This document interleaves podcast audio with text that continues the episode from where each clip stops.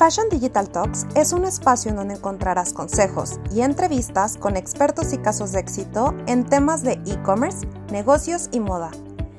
Planea tu ruta digital, toma acción y posiciona una marca que trascienda. Siempre a la moda. Hola a todos, bienvenidos. Bienvenidos a nuestro brunch online del día de hoy.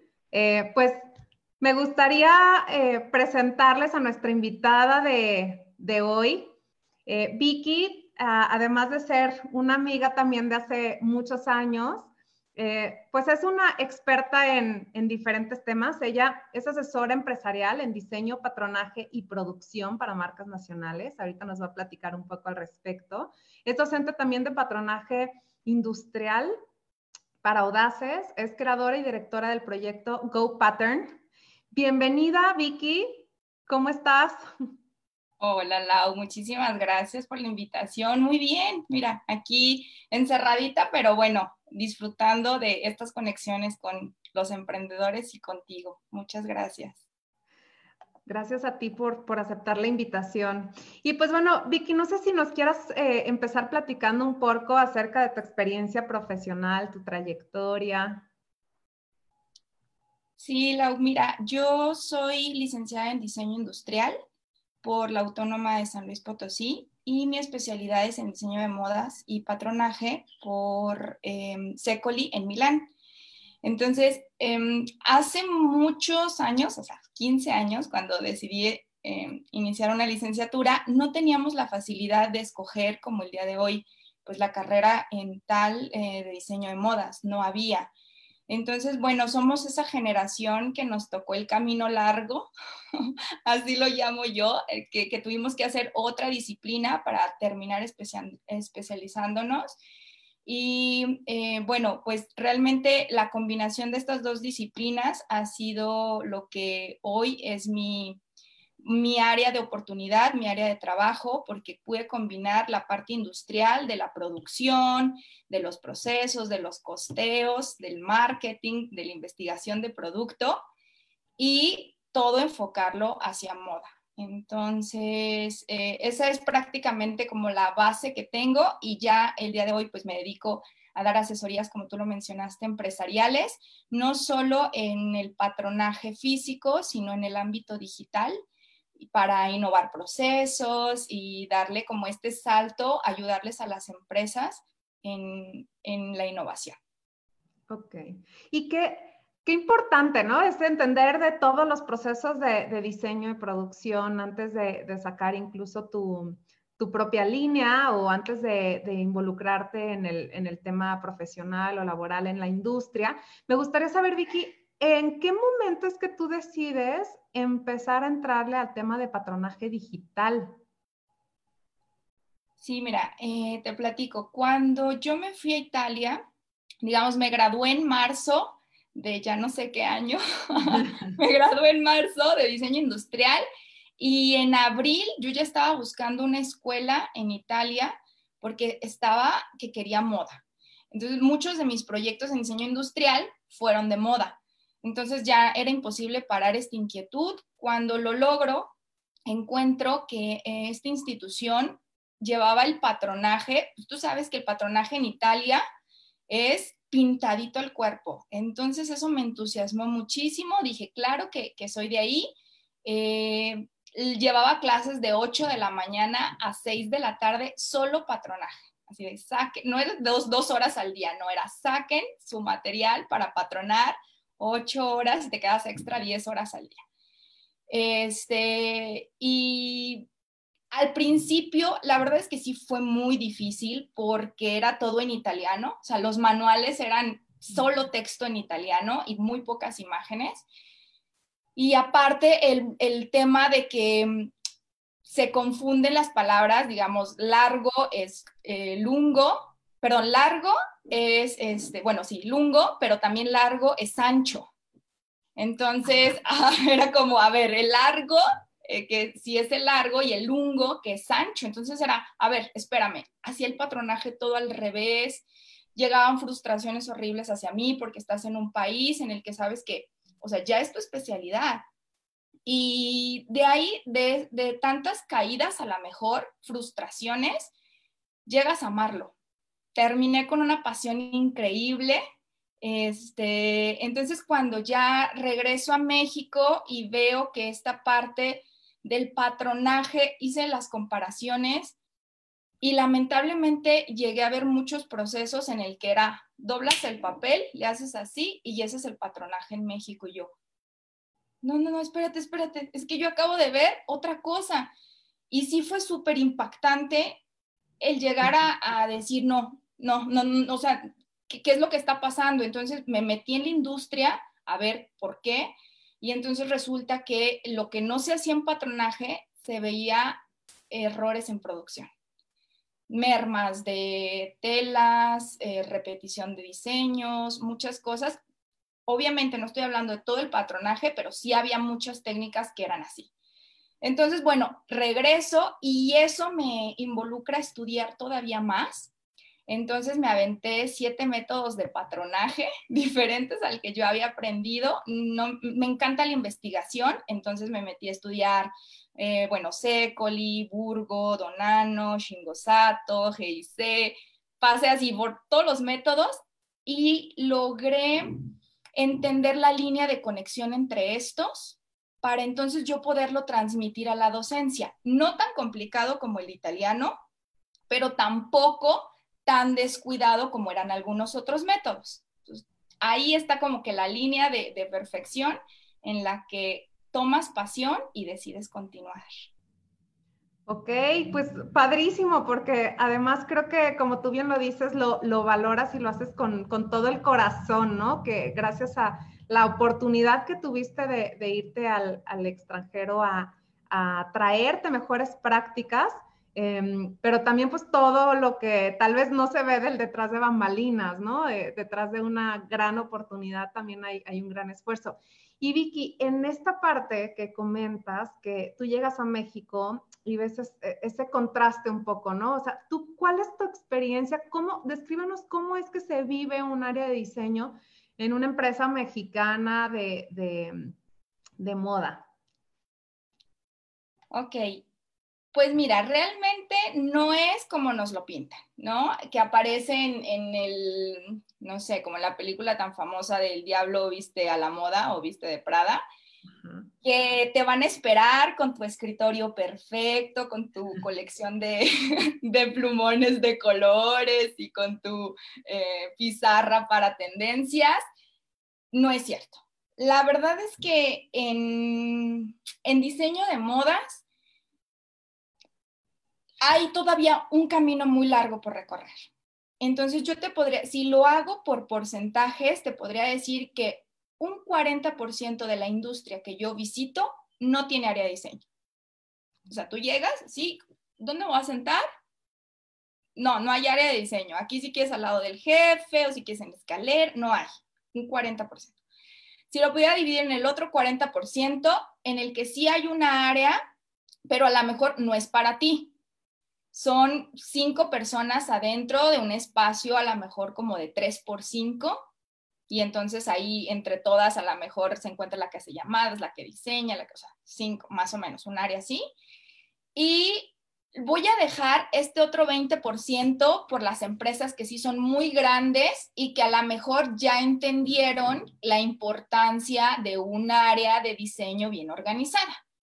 Entonces, realmente cuando tú dices, voy a ir a trabajar o integrarme a un área de diseño, pues tienes estas tres posibilidades y los, porcentajes a lo que te enfrentas.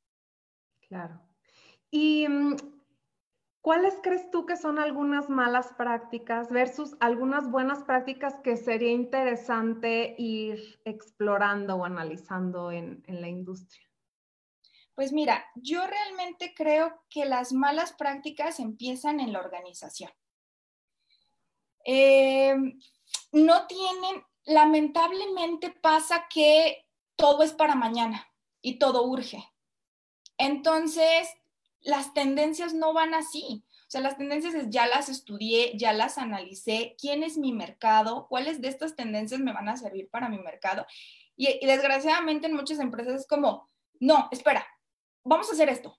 Y mañana, no espera, siempre no, ahora lo vamos a cambiar por esto. No espera, salió esto urgente y como es dinero, hay que meterlo así. Entonces, se crea una crisis en la que se vuelven malas prácticas porque dices, ah, ya sé que siempre me lo piden así. Ya no le pones como ese ímpetu porque sabes que tarde o temprano te lo van a cambiar. Em, otra de las malas prácticas es la logística con el personal. Me ha tocado muchísimo ver que el diseñador, o sea, bueno, a ver, voy a poner entre paréntesis que estoy de acuerdo en que un diseñador sea integral, que sepa coser, que sepa de tendencias, que sepa de fotografía. Lo voy a poner entre paréntesis porque sí es muy importante. Pero sin embargo, las malas prácticas en cuanto a los roles de personales es que te encuentras al diseñador cosiendo eh, en producción porque no llegó el personal y entonces mejor en lugar de perder el tiempo en estar diseñando, lo bajan a producción. Y luego las costureras a veces están en ventas porque les faltó alguien o porque la expo o por lo que sea y se llevan a las costureras a ventas. Y luego en, en, no sé, en otra área te encuentras, en dirección, te encuentras a las vendedoras subiendo a decir de los pedidos que ellas quieren, que ellas autorizan. Y es un caos. No hay la logística que debería seguir en cuanto al personal y sus experiencias. Y de buenas prácticas, pues vamos a decir lo contrario. Eh, me ha tocado mm, de verdad este, empresas en las que llevan una metodología. Generalmente las empresas cumplen ciclos. Tu empresa puede ser un ciclo de diseño de seis meses y no diseño, no necesitas hacer otra cosa porque en seis meses ya cumpliste y los otros seis meses los vives tranquilamente. Hay empresas que tienen ciclos de cuatro meses y hay empresas que tienen ciclos de un mes porque es pronto moda. Entonces, eh, súper bien organizadas por esta parte. Me ha tocado estas prácticas entonces en las que de verdad se, preocupan por el personal, por capacitarlo, por el, el, estar como al día a día de qué sucede allá afuera y yo soy prácticamente como quien te trae ya todo en charola de bandeja para que ustedes labore en su línea. Eso es como lo que podría decir en cuanto a buenas y malas prácticas. Ok, súper interesante. Tal vez no, no nos damos cuenta a veces de, la importancia ¿no? del, tema de recursos humanos para, la industria. Eh, y también, Vicky, platícanos un poco cuál es el deber ser de un proceso de diseño y desarrollo de producto si, tú nos lo pudieras como sintetizar por, pasos, ¿cuáles serían los más importantes a contemplar? Bueno, mira, mm, yo creo que hay, te digo, dentro de esta metodología a cumplir, obviamente en las empresas va a ser diferente, pero yo lo podría resumir en cinco pasos, este deber ser. Por ejemplo, desde la importancia en ponerle en la búsqueda de tendencias a veces me dicen, es que yo tengo una empresa de uniformes y no necesito tendencias. No, equivocado. cualquier empresa de moda necesita algo de tendencias. Puede ser lo más básico hasta lo más em, innovador, pero eh, no a fuerzas que te descargues como la plataforma, pero sí que estés informado en qué son las tendencias. Ahora, es tendencias, sí, de lo que está sucediendo en el mundo, pero también tendencias de materiales. Eso es súper importante. Entonces, el primer paso para mí es que eh, vayan, investiguen qué materiales están saliendo, cuáles se podrían adaptar a lo que ustedes están concibiendo en la colección y que se traigan un poquito de todo. Ese para mí es el primer paso. El segundo sería el de bocetaje. Eh, muchos se saltan, te voy a ser sincera, me ha tocado casos, compran una colección de una tienda departamental y llegan a tu área y dicen, quiero esto. Entonces ya mataste como la creatividad de tus diseñadores en dos pasos. y realmente, sí, ya fue, ya, gracias por haber participado. Y realmente eh, el, el, proceso de bocetaje es muy importante porque no lo que está vendiendo esa tienda va dirigido a tu mercado y nadie te está garantizando que, lo que el porcentaje que la tienda está vendiendo, tú lo vas a vender. Entonces, dedícate a hacer bocetaje. Si quieres esas prendas como inspiración, pueden ser parte, pero déjale también a tus diseñadores que se involucren en qué pueden aportar al mercado al que tú vas dirigido. Y eh, dentro de esa, de esa, digamos, de ese tercer paso que va ligado al segundo del bocetaje, yo le añadiría las fichas técnicas de precosteos. Generalmente, quien hace, eh, o en muchos casos, dicen el precosteo es lo último, el costeo, lo llaman costeo, es lo último, porque ya sé cuánto me va a costar todo. Y la realidad es que no. La ficha de precosteo te sirve para anticipar esos gastos que vas a generar. Entonces, tú vas diseñando y que bueno, más adelante te platico cómo funciona realmente un software de vas diseñando la blusa y dices, aquí va a llevar un botón, te aparece, clic, ¿qué vas a querer? Ah, pues el botón cuesta dos pesos. Ah, pero lleva cinco botones, pues ya son diez pesos. Lleva un cierre o lleva encaje o lleva tal cosa. Y tú ya lo vas pensando. ¿Por qué es importante tener precosteos? Porque entonces vas a terminar con tus 50 bocetos a elegir 15 o 20 y es importante que lo, si no nos vamos con la parte creativa y dices, wow, este que tiene mil cosas y este y este, y escoges por corazonada y no por la razón. Entonces resulta que cuando llegas al final del proceso tienes un producto carísimo, creativo, innovador, lo que quieras, pero no va, no va con tu línea de lo que querías al inicio. Entonces, al menos el precosteo te indica ser consciente de los que vas a elegir, cuáles todavía están en el, en el rango disponible. Bueno, después de ahí pasas a la parte de patronaje. Me voy a alargar muchísimo, pero no, no, no. Después de ahí pasas a la parte de patronaje en la que me han dicho, Victoria, patróname a una talla base. Y yo, pero ¿cuál es tu talla base? No, a la que tú creas que es base. No, no es a la que yo crea que es base o a la que mi amiga crea que es base o a la que próxima diseñadora regrese y sea base. Es a la que tu mercado considera el punto más alto de venta. Si tú sabes que tus colecciones te las compra tales tallas, esa es tu talla base. Y después de ahí, escálale las tallas más grandes y las tallas más chicas pero no, no pidan como la talla base a la que, a la que sea, ¿no? Entonces es bien eh, importante que patronas al fit correcto en el que tú vas a vender. Después de ahí, yo lo llamaría el proceso de muestra.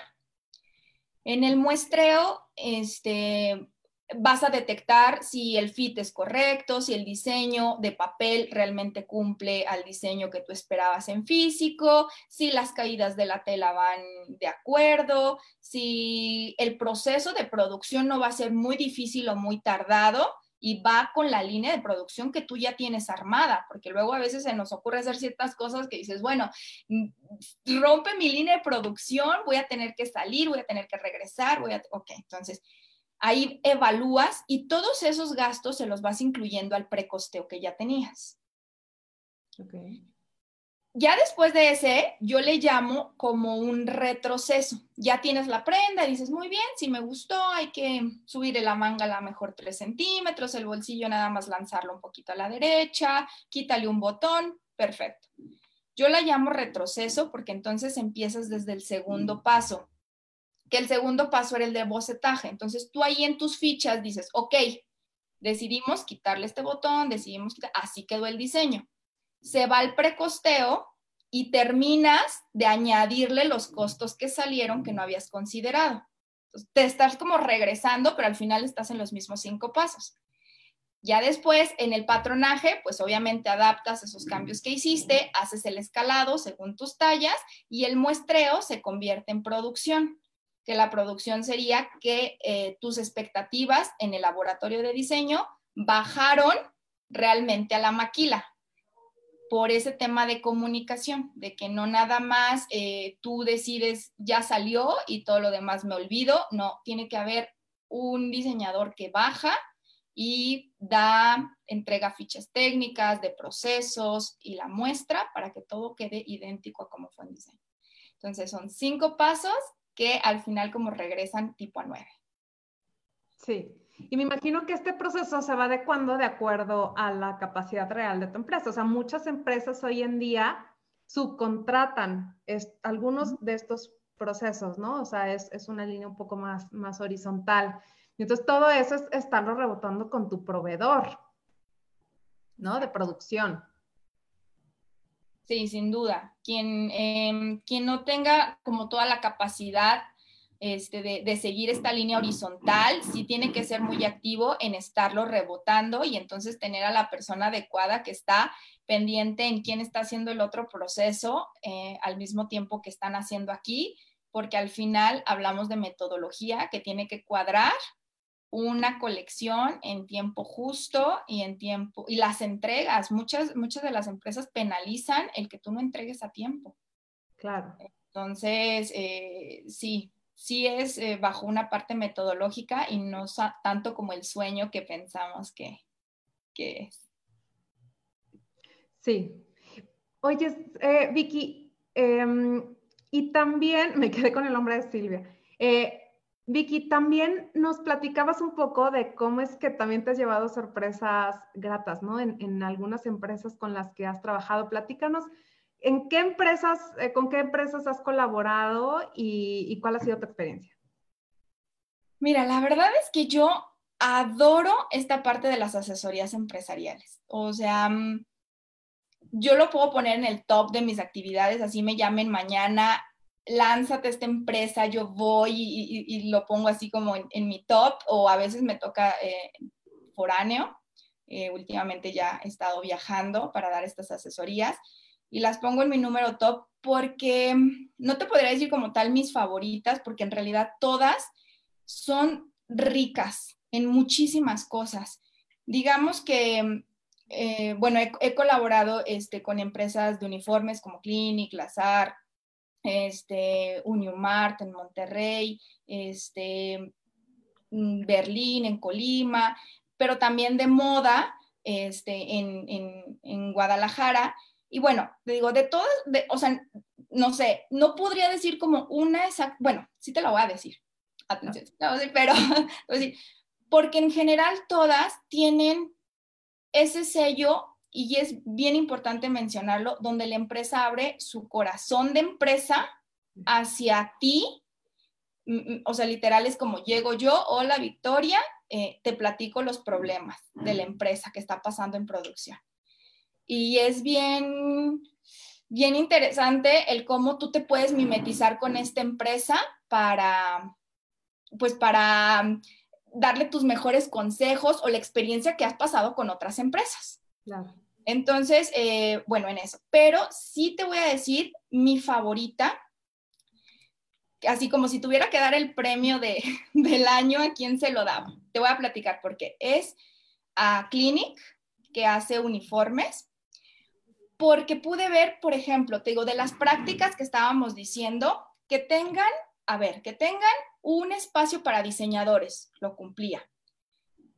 Ellos motivan a la inclusión de personas. Entonces, de su personal, me tocó capacitar cortadores que querían subir al área de diseño. Y esto es bien importante, que valores a tu gente que ya tienes para que le des un segundo grado, por ejemplo, a por chavitos que estaban desde los 19 años trabajando para ellos y ya tenían 23, 25, darles la oportunidad de conseguir una mejor oportunidad y subir al área de diseño.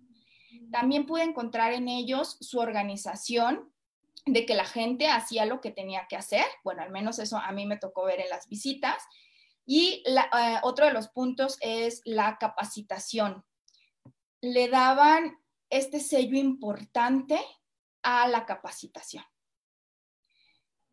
Mm, generalmente me pasa que, oye, llegas, pero los capacitas así porque se tienen que ir a producir, ¿eh? y es como, no, dale su tiempo. O me pasa de que, oye, este, mm, pues que se capaciten después de sus horas de trabajo, ya los pobres están así de, ya no puedo más, ya no quiero. O te van a estar interrumpiendo mientras capacitas.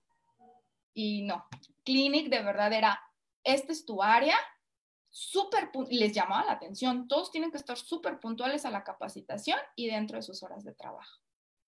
Entonces, es como una combinación de que si yo hoy tuviera que darle un premio sería a ellas, pero sin embargo, la verdad es que yo sigo este, apreciando muchísimo de, todas las, las, empresas para las que trabajo por esa apertura que tienen, porque si no te, es el primer paso, si no te llamaran, querría decir que siguen en la misma línea y sin embargo se abren a ti y, este, y es increíble que, que, que quieran este cambio y que quieran apostarle a, a, sus, a su persona y a la innovación. Sí, a la mejora continua, ¿no? Que yo siempre digo como que lo único que nunca vamos, sobre lo que nunca deberíamos dejar de trabajar es en la mejora continua, tanto a nivel personal, o sea, nosotros, eh, incluso, por ejemplo, qué padre que alguien eh, que ahorita está cortando quiera crecer a otra área. Eso también quiere, habla mucho incluso de, de la automotivación, ¿no? Y, y, del empoderamiento que tienen dentro de la empresa, pero además a nivel profesional y a nivel empresa, qué importante es estar eh, todo el tiempo revisando y revisando qué podemos seguir mejorando y cómo ser mucho más competitivos.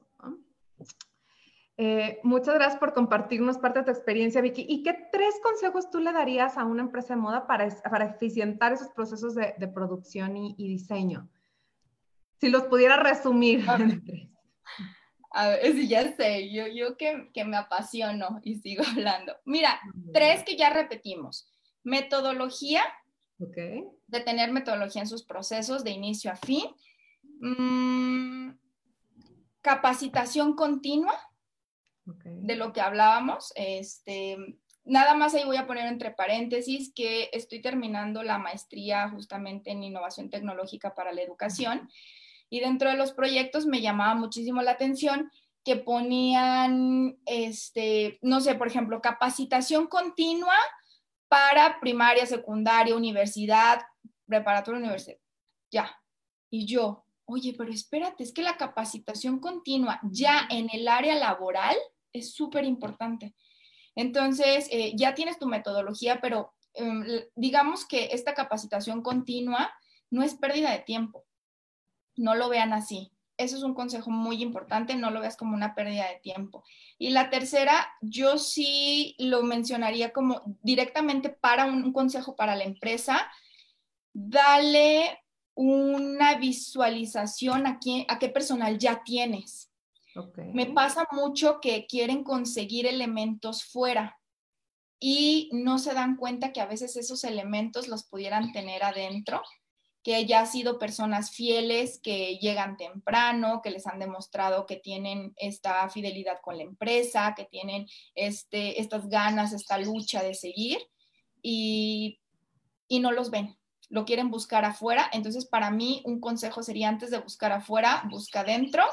Parece como Zen, busca primero adentro de ti, que seguro lo tienes.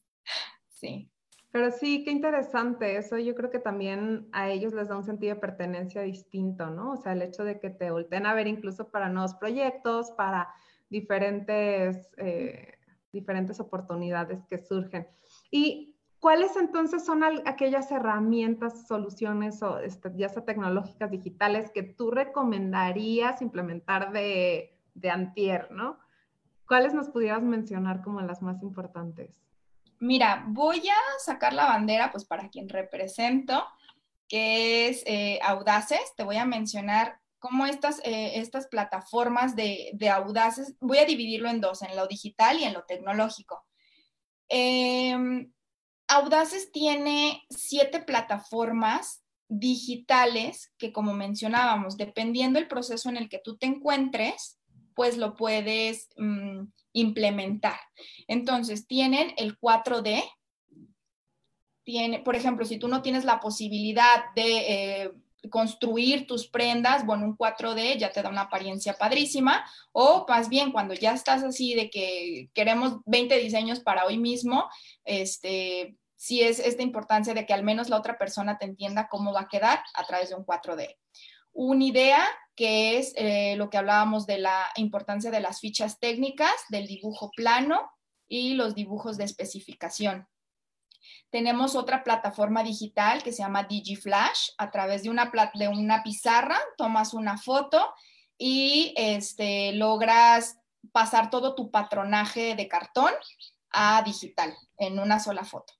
Está la, plataforma de vestuario en la que eh, realmente haces el trazo desde cero en esta plataforma, pero también el escalado. O sea, yo creo que un escalado manual que te tardas un día en hacerlo, ahí lo sacas, si ya tienes los valores y todo, en una hora y se me hace muchísimo. Em, la parte de tizada, que es el acomodo de tus trazos, el cortador manualmente pone un trazo, lo hace por la orillita, busca otro cual, como un Tetris, cuál le puede encajar ahí y lo va haciendo por la orillita. En la parte digital, con un clic, tiene un algoritmo que piensa rapidísimo y ya lo va acomodando para tu mejor consumo, lo mandas a imprimir y se va. Eh, Supera, que es otra de las plataformas para eficientar la que había mencionado de trazo, pero esto es ya como para una industria más avanzada que necesita trazos eh, a ráfaga. Y IDEA, este, bueno, IDEA es la plataforma, como si fuera tu diagrama PERT, que te controla a todas las demás, en qué proceso va, cuál va avanzando, cuál ya se retrasó. Entonces, en la parte digital tenemos muchísimas herramientas para el acompañamiento que les decía de inicio a fin en producción y darle tu seguimiento correcto. Entonces, plataformas digitales ya las hay. Y en cuanto a plataformas tecnológicas, yo los invito a que tomen presencia en las expo de proveeduría industrial porque no hay, pocas veces el empresario se da el tiempo para ir a dar vuelta. Entonces, o a veces, ve tú a ver qué hay, o ve tú, no. Como empresario, date la vuelta en tecnología y entonces ya te darás cuenta de las máquinas de sublimación, las máquinas de remache, las máquinas de fusión, las máquinas de corte, los plotters de impresión, etcétera. Entonces, eh, sí, herramientas sobran para poder eficientar tus procesos desde lo digital o lo tecnológico. Sí, qué, interesante esto que, nos dices ahorita. Eh, también algo interesante está haciendo el boom de los eventos eh, digitales, que creo que van a venir también a, cambiar varias cosas. ahora sí hay menos pretextos que antes, igual irse dando un clavado en este, en este año de aquello que haya en línea y entonces que vean tal vez cuáles son las más especializadas en, en aquella cadena, o sea, en, aquel proceso, ¿no? Que ellos están desarrollando, ¿no? Si es una empresa de calzado, de prenda, de joya, o sea, son diferentes las alternativas y ahorita es un buen momento de hacer un buen scouting para el próximo año también, eh, pues asistir de forma presencial y ver cómo es que eh, pudiera, pudiera ser ya el, el día a día de la máquina, incluso... Está Colombia Moda. En un mes, no puedes viajar a Colombia, pero por esto van a ser pasarelas virtuales y todo, o sea, ya es de estar ahí. Sí. este ya faltan como tres semanas. Entonces, estar nada más al pendiente de qué es lo que hay este año y irse apuntando ahorita, eh, creo que es, es, un buen momento para aprovechar, ¿no? Como, como tú bien lo dices. ¿Y qué proyectos tienes actualmente, Vicky? Platícanos en qué andas. Mira, soy una persona muy inquieta. Eh, sin duda te digo, pongo en mi top esta parte de las asesorías empresariales, pero em, bueno, eh, también eh, un proyecto personal se llama Go Pattern, que es ante la alta demanda de patrones que me hacían. Resulta que muchos luego me terminaban pidiendo lo mismo. Entonces era como, a ver, mejor decidí hacer esta plataforma, está por terminarse, ya tuvimos como las últimas sesiones de cómo quedó, en el que no solo vas a poder descargar tus básicos como pantalón, blusas, este, bomber, etcétera, sino tendencias. Las vamos a estar cargando con patrones de tendencias y para quién va dirigido. Tengo, sin, bueno, tengo las áreas, por ejemplo, para las empresas que producen mucha moda y te faltan modelos para terminar tus 20, dices, ¿sabes qué? Échate un salto a la plataforma y descárgate algunos patrones de ahí para incluirlos en nuestra colección. Puede ser para emprendedores que eh, muchos no son del sector moda, no vienen de la línea moda, pero tienen esa eh, inquietud, es que yo quiero empezar a producir jeans, yo quiero eh, empezar a producir playeras y necesito el patrón, entonces que puedan ingresar a la página y poder descargarlo. Va dirigido para aquellos estudiantes que a lo mejor pasaron de noche la clase de patronaje, que decían, no me va a servir, no la voy a querer, no me importa, y después que salen dicen, hijo, que siempre sí, entonces pues te puedas echar un salto ahí y, y bajarlo y va dirigido incluso hasta para amas de casa que queremos hacerle la pijamita al niño, nos gustó, nos enamoramos de una tela, pero entonces tienes la máquina guardada ahí, este, porque a lo mejor las que siempre tuvimos como esa ilusión de moda y tenemos la máquina guardada y dices, quiero hacerle una pijamita al niño, quiero hacerme una blusita yo con esta tela que vi padrísima y pues descarguen su patrón en impresora casera y puedan este, hacerlo. Es un, es un proyecto que ya traía pensándolo, pero mira, a veces el coronavirus y las tragedias que tú piensas que son malas, este, te vienen a dejar esa serenidad y finalmente ya está terminado. Próximamente te lo estaré compartiéndolo. Sí, qué padre. De hecho, yo me enteré, yo creo que hace, hace ya, ya bastante de esta idea que traías y me encanta que ya, ya esté materializándose cada vez, cada vez más y creo que todo lo que sean oportunidades para el sector, eh, me, encanta. Creo que es un sector que, todavía tiene mucho que dar de sí y que podemos ayudar a potencializar entre, entre, entre todos o entre muchos. Vicky, ¿cuáles son aquellos tres consejos que tú le darías a alguien que va arrancando en este, en este mundo y en este camino, eh, pues profesional, ¿no? No voy a decir de, de emprendimiento porque puede ser que también a, nivel profesional, ¿qué perspectiva tienes tú de, estos? Eh, bueno, ahorita vamos a platicar un poco de oportunidades, pero, pero ¿qué consejos le darías tú a alguien que va arrancando?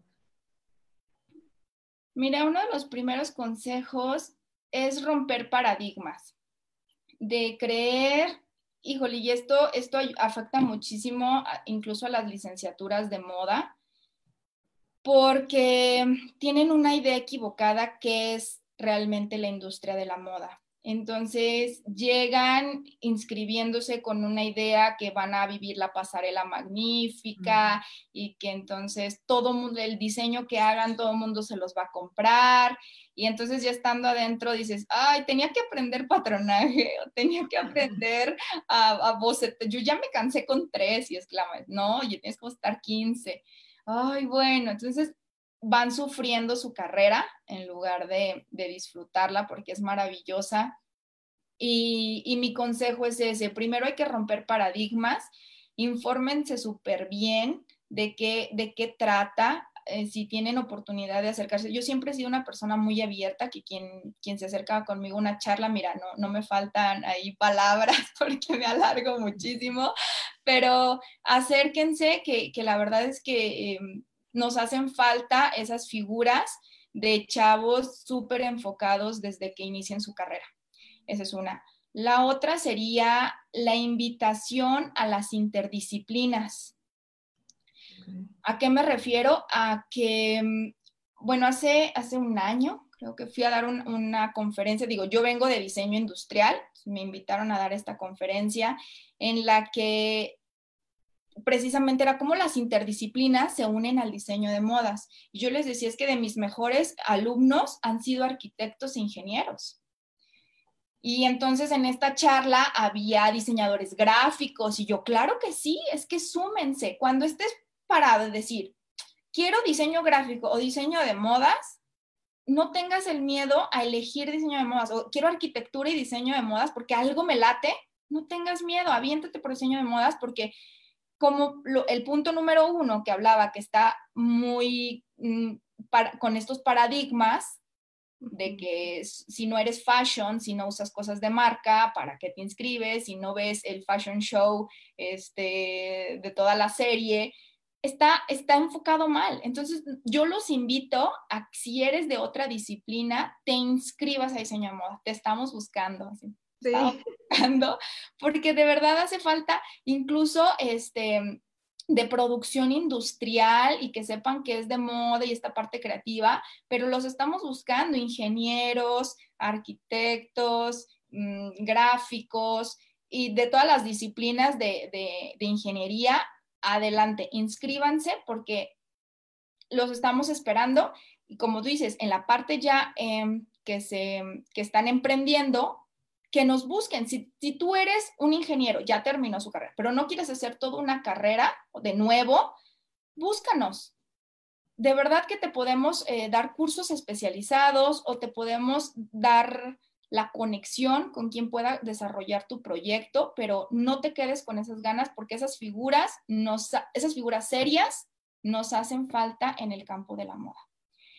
Y la tercera, que para mí la subrayaría, es qué está pasando con la innovación de maquinaria en, em, en, México. Mm, ¿Por qué la subrayo? Porque tú vas, eh, no sé, por ejemplo, digamos China, que se tenía la mala fama y demás. Bueno, ya hay máquinas en las que tú metes la tela, hace y te saca una playera. Entonces, México se sigue peleando con sacar la producción. Pero la parte, a veces uno liga emprender con hacer tu marca. Y emprender con este, estar en una pasarela, tener tu stand y la fama. Y la verdad que emprender viene de muchas disciplinas y yo también otra de la que les suplico es por favor innoven en maquinaria. Mm, me he dado una vuelta por el INPI para ver cuántos registros de maquinaria en moda hay. Y mira, en blanco. Entonces, emprendedores hay muchísimos campos y no solo aquellos que, que, que aparecen en las ofertas laborales, sino en los que tú puedas desde tu disciplina aportar a la moda. Me encanta esto que mencionas porque, eh, por ejemplo, en estos días platicábamos hasta del área de capacitación, especialización, eh, del área, em, por ejemplo, incluso de agencias. O sea, cuando yo pienso en sistema moda, que así arranca, pues, todo el, proceso que nosotros llevamos de, la mano a, a los emprendedores, eh, también arrancamos del, partir de un sistema moda, ¿no? Que no es solo diseñadores de moda, no es solo marcas de moda, es desde la materia prima, desde encontrar nuevos textiles inteligentes, nuevos, em, por ejemplo, hilos más resistentes, eh, nuevos procesos, incluso este, formas de, hacer procesos, incluso eh, se puede seguir, seguir haciendo muchas investigaciones, los investigadores, por ejemplo, de, entender y, buscar también nuevas estrategias que nos ayuden a seguir siendo más eficientes como industria. Eh, y, no es solo también, muchas veces, Vicky, no sé si te pasa, pero el querer innovar en producto.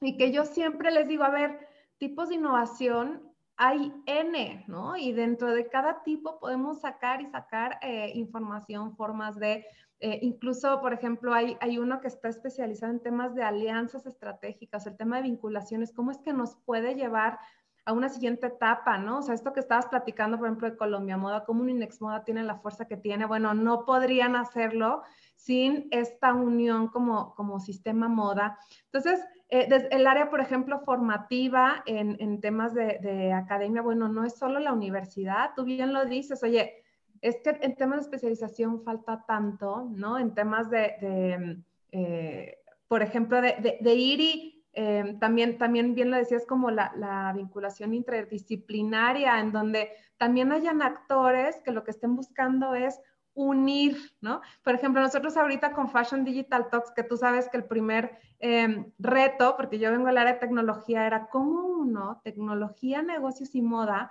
si son tres ramas totalmente independientes, ¿no? O sea, el tema de negocios que, a mí me tocó en, la carrera y tal, y, el tema de emprendimiento, innovación y demás, y yo llego con un sector moda que tal vez se ve muy tradicional y dices, China, y hay una ruptura, pero luego métele el área de tecnología, digitalización y pues es todavía otro idioma. Entonces, el cómo se busca entrelazar para fortalecer, ¿no? Un, sector y llevar una siguiente etapa. Entonces, coincido muchísimo con, esto que, nos platicas. No sé si hay alguna otra oportunidad que tú veas que y, o visualices desde, desde tu rama para, para el sistema moda. Mira, Eh, de hecho, hace em, unos años, bueno, no, tampoco unos años, como el año pasado, creo. Ya pierdo la noción del para no te encierres como eterno. No, creo que fue el año pasado también. Publiqué un ebook eh, para audaces que se llamaba 100 eh, actividades en las que tú te puedes desempeñar en la moda. Eh, rompiendo justamente esta parte de que todos vamos para diseñadores y todos, Lau, yo te lo comentaba la otra vez, o sea, híjole, lamentablemente, ¿cuántos de verdad tienen la madera para ser emprendedores? Entonces, ahí ese porcentaje y viendo eso es como, chécate este ebook, no te desanimes, hay mucho campo. Y bueno, pues oportunidades está, ya hablábamos, bueno, de, producción, pero en fotografía, eh, de fotografía de producto, eh, escaparatismo, la docencia, es que, o sea, a veces siento que se sataniza como el que, uy, no hiciste tu marca y haces otra cosa. Híjole, no de verdad es que cada uno de, estos rangos son súper importantes para la industria. O sea, que, veas unas fotos padrísimas de producto en una revista y que tú digas, es que fue gracias a mi interacción que tuve de conocimientos en la moda, pero a veces andas llamando, pues dices, bueno, pues al que se atravesó aquí de los 15 y hace su producto con eso. Entonces, de verdad, eh, busca estas otras disciplinas en las que según tus habilidades y tus capacidades pueden aportar muchísimo y quítense de la mente el hecho de que si no tienes tu marca y no te no saliste en una pasarela, ya no eres un buen diseñador. Eso es totalmente eh, falso. Chequen todas las otras disciplinas y de verdad fortalecer como estas plataformas que tú estás haciendo, Lau, son increíbles porque haces la comunidad más grande y es este, este fortalecimiento en el que a lo mejor tú tenías una, una, expectativa, pero con una comunidad tan fuerte, vamos a romper muchas, muchas malas prácticas a las que tú, tú mencionabas. Sí, pues Muchas gracias Vicky por sumar y mm, como parte de este compartir, nos gustaría que nos compartieras también qué otros libros, podcast, series, películas, ligas eh, nos recomiendas. Seguro ahí hay una, una lista. Sí, mira, a mí me gusta muchísimo ver las series de vida de eh, los personajes que han este, estado en la industria de la moda. Creo que son fuertísimas, más allá de, lo que tú piensas que se vio en una pasarela, es la serie de vida que ellos afrontaron para llegar a donde estaban. Entonces, una, eh, digo, tengo muchísimas, pero eh, en especial, no sé si todavía siga, hace tiempo que la vi, fue de Franca, se llama Franca, es italiana, y este, y pues como la que habla de ropa íntima, mm, vámonos como estas de, Iris, que tiene también su, su, este, su vida eh, retratada en, en, una serie. Entonces, sí hay que ir, eh, checar como esta parte de qué han vivido para que te identifiques a lo mejor y saques fuerza de ahí, porque son consejos como la Biblia de estos grandes.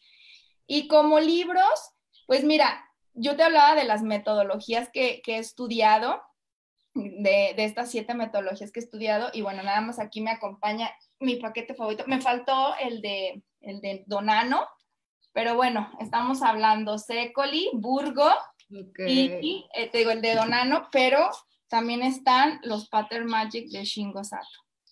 Ok. Es parte de la experimentación. No se queden con el patronaje tradicional y aburrido que muchos creen. No es cierto, el patronaje es divertidísimo. yo, uh, cuando doy clases, de verdad, mis alumnos, y yo, es que esto está padrísimo. Y mis alumnos se quedan, Vicky, es que transmites como yo, sí, sí, sí, es que me apasiona. O sea, cualquier transformación y verlo construido no lo vean desde la parte aburrida, véanlo desde la parte de innovación y de creatividad que puedes hacer a través de un trazo plano. Me encanta, me encanta cómo, cómo cierras esta parte porque creo yo que si todos, o sea, fuéramos así de apasionados en lo que sea que hagamos, que más allá de, em, del, del generar riqueza y el compartir oportunidades es transmitir todo este, este amor por una industria que, que de verdad tiene mucho, em, mucho que inspirar, ¿no? A la gente. O sea, es una industria que además toca e impacta a toda persona en el mundo, ¿no? Entonces, eh, creo yo que me encanta, ¿no? Platicar con, con personas tan increíbles como tú. Creo que este es un espacio precisamente para eso. Y también platicarnos quién es una persona a la que tú personalmente admiras y por qué.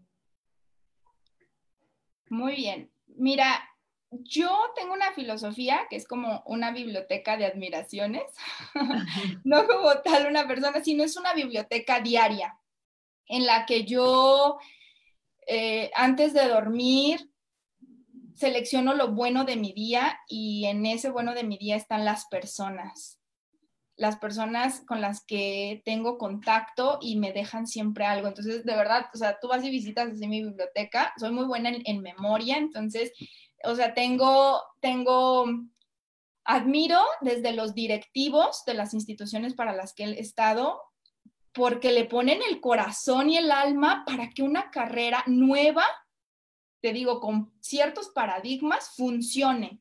Entonces, esta pasión para mí es admirable porque a veces es como, ¿cómo puedes tener tanta fuerza? Te los encuentras a las 8 de la mañana en un evento y así te los encuentras a las 10 de la, de la noche en otro evento, o sea, dan su vida.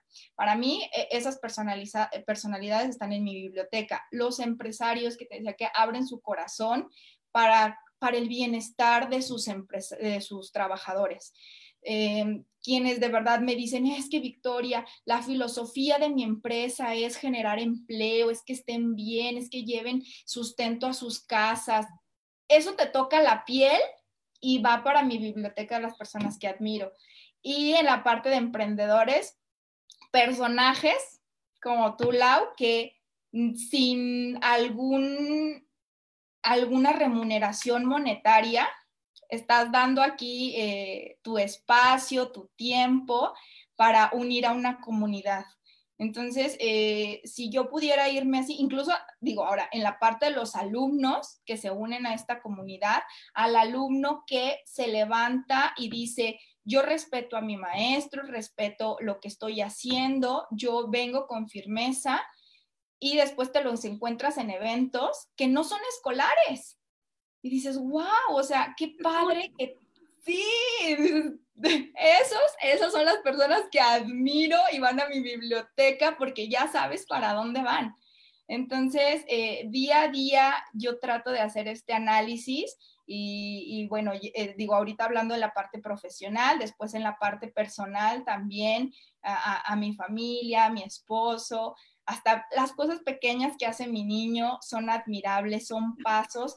Y creo que te enseña a valorar desde lo más pequeño que hagan el avance, te digo, tanto en la vida personal como en la industria, te ayuda a valorar, a aplaudírselos y, lo tienes como una fortaleza también para ti, el haber convivido y acercado con estas personalidades. Wow, Vicky, pues muchísimas gracias. Creo que con esto um, cerramos con, con broche de oro. Em, creo yo que es valiosísimo tu, tu, toda tu experiencia, que vengas a, a compartirla, pero además que sigas apartando cada vez más. Em, creo que hay muchas cosas que, que, vamos a seguir desarrollando en conjunto. Me, me encanta tenerte cerca. Eh, quería, quería decírtelo. Gracias, Lau, igualmente. Y que nuevamente gracias y gracias a todos. Nos despedimos ya oficialmente y que tengan un lindísimo fin de semana. Gracias a ti por estos espacios, de verdad. Te mando un fuerte abrazo. Igualmente, amiga. Bye. Bye, que estén bien. Espero lo hayas disfrutado tanto como yo. Ahora a tomar acción. Te veo en el próximo episodio y entérate de próximos eventos en nuestras redes sociales.